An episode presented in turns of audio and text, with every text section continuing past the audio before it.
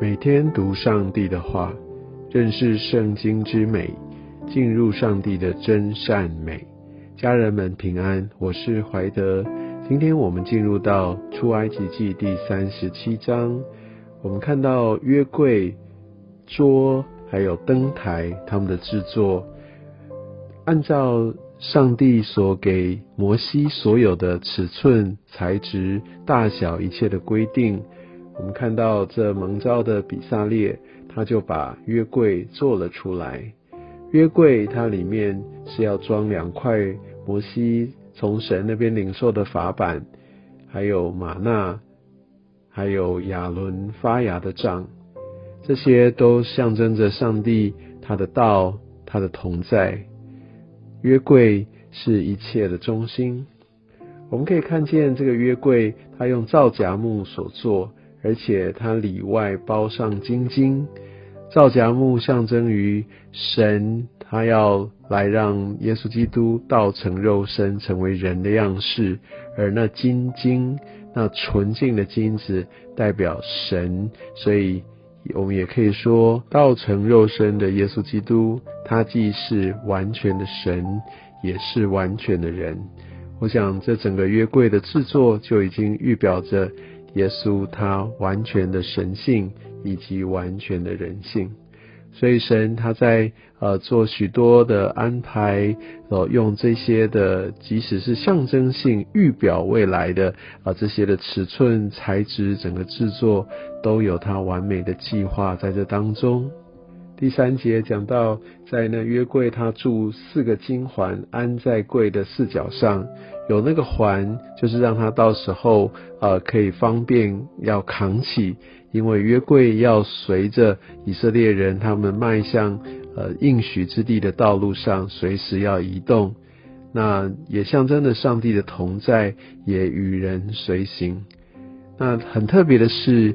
一般来说，我们要扛东西等等，那个环常常是在那些物品的上方，所以可以想象，呃，那个图像通常就是好像呃那个物品是垂在比较下面的地方。但是我们看到第三节，他说这四个金环是安在柜的四角上，所以当他抬起来的时候，那个呃约柜本身是在扛抬的人的上方。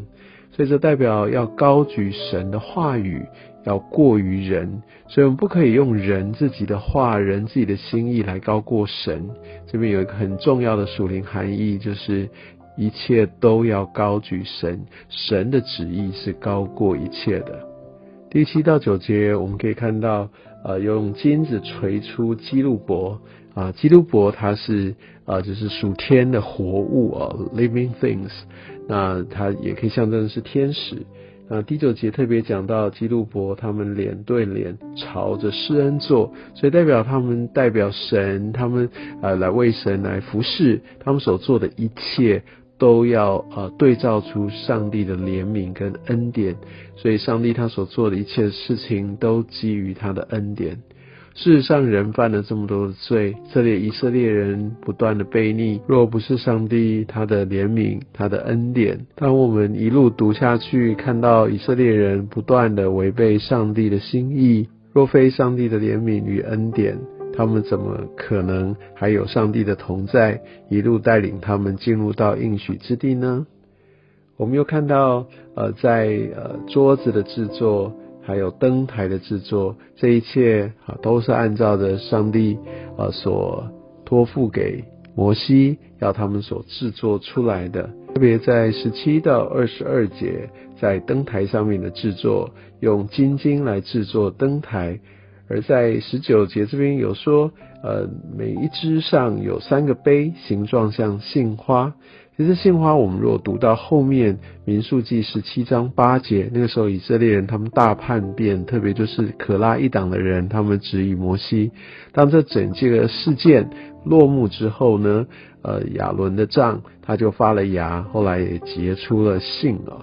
那我想这个也代表了一个呃复活的生命啊。所以我想在呃神的道道带来生命啊，那呃耶稣他说他是生命的粮。我想这一些我们再回到，其实这些就是放在约柜里面很重要的一个提醒，也象征着上帝同在。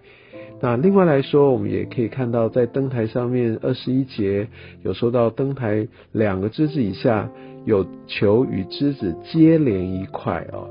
那这所有都是接连一块，这也象征在信徒当中是彼此相连的。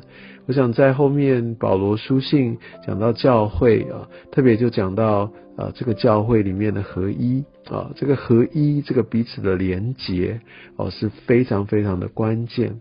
就在二十二节这边也写到，球和枝子是接连一块，都是一块晶晶锤出来的。